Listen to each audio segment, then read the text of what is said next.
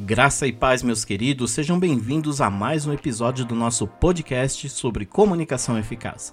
Eu sou Agnaldo Pires e estou aqui para te conduzir nessa viagem muito louca rumo à comunicação ideal.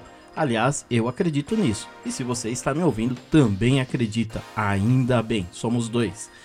Bom, hoje eu quero falar aqui sobre uma coisa que me irrita completamente na comunicação de algumas pessoas.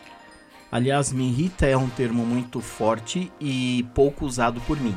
Eu prefiro usar me incomoda porque é muito mais comum do que se imagine pessoas que não te conhecem ficarem com raiva de você por causa de algo que alguém disse, tá? E isso pode acontecer de duas maneiras.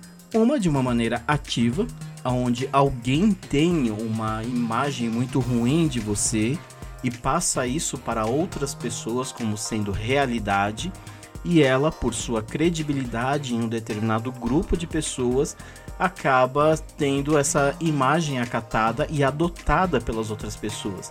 Então, logo, aquelas pessoas para quem ela comentou de você, é como sendo verdade aquilo que ela imagina que seja, vão ficar com raiva de você porque elas gostam dela. E tão logo vão tomar partido das dores dela.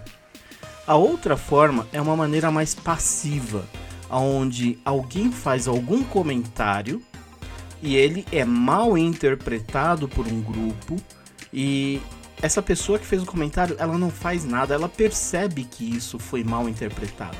Mas aquela posição em que ela está é muito cômoda para ela e ela não faz nada para tirar a má impressão que ficou da outra pessoa. Então isso é muito ruim, tanto de forma passiva como de forma ativa porque independente de qualquer coisa, as pessoas vão ficar com uma imagem equivocada de alguém. E olha, nós devemos sim nos importar com isso, porque se hoje nós fazemos isso com alguém, amanhã alguém pode fazer conosco. E se a gente chegar numa certa proporção da coisa muito grande, uma coisa quando é, foge o controle mesmo, nós vamos encontrar pessoas com é, processos de difamação e calúnia, entre outros e outros e outros é, itens, diversas situações, na verdade, né, que podem acontecer em virtude de um mal entendido ou de um mal julgamento, na verdade. Então, eu pego carona aqui para falar um pouco de comunicação positiva, aonde nós vamos observar as coisas e somente julgar aquilo que deve ser julgado. A observação sem o julgamento é o primeiro item de tudo. Só vamos falar de coisas que nós temos certeza. Se nós temos a impressão de que fulano é ruim por isso ou aquilo, vamos guardar essa impressão pra gente.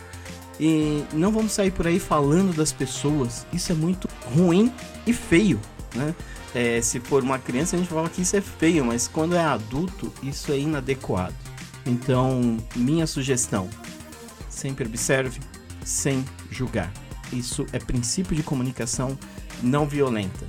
E só fale aquilo que realmente você tiver certeza. Se é que você precisa falar, se não dá para segurar ali é, a sua língua, né, num português mais claro, se você não pode evitar falar de outra pessoa. Bom, eu espero que o recado esteja dado. Vamos daqui para frente prestar atenção naquilo que a gente fala e evitar difamar pessoas. Né? Isso é muito ruim para nossa imagem. Aliás, se nós difamamos as pessoas que não conhecemos, o que faremos com as que nós conhecemos? As que nós sabemos os defeitos, os problemas, os erros, né?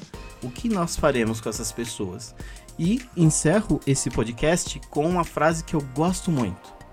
Quem fala mal de alguém para você, fala mal de você para alguém. Te desejo paz, prosperidade e nos vemos ou ouvimos nos próximos podcasts, próximos envios. Até lá!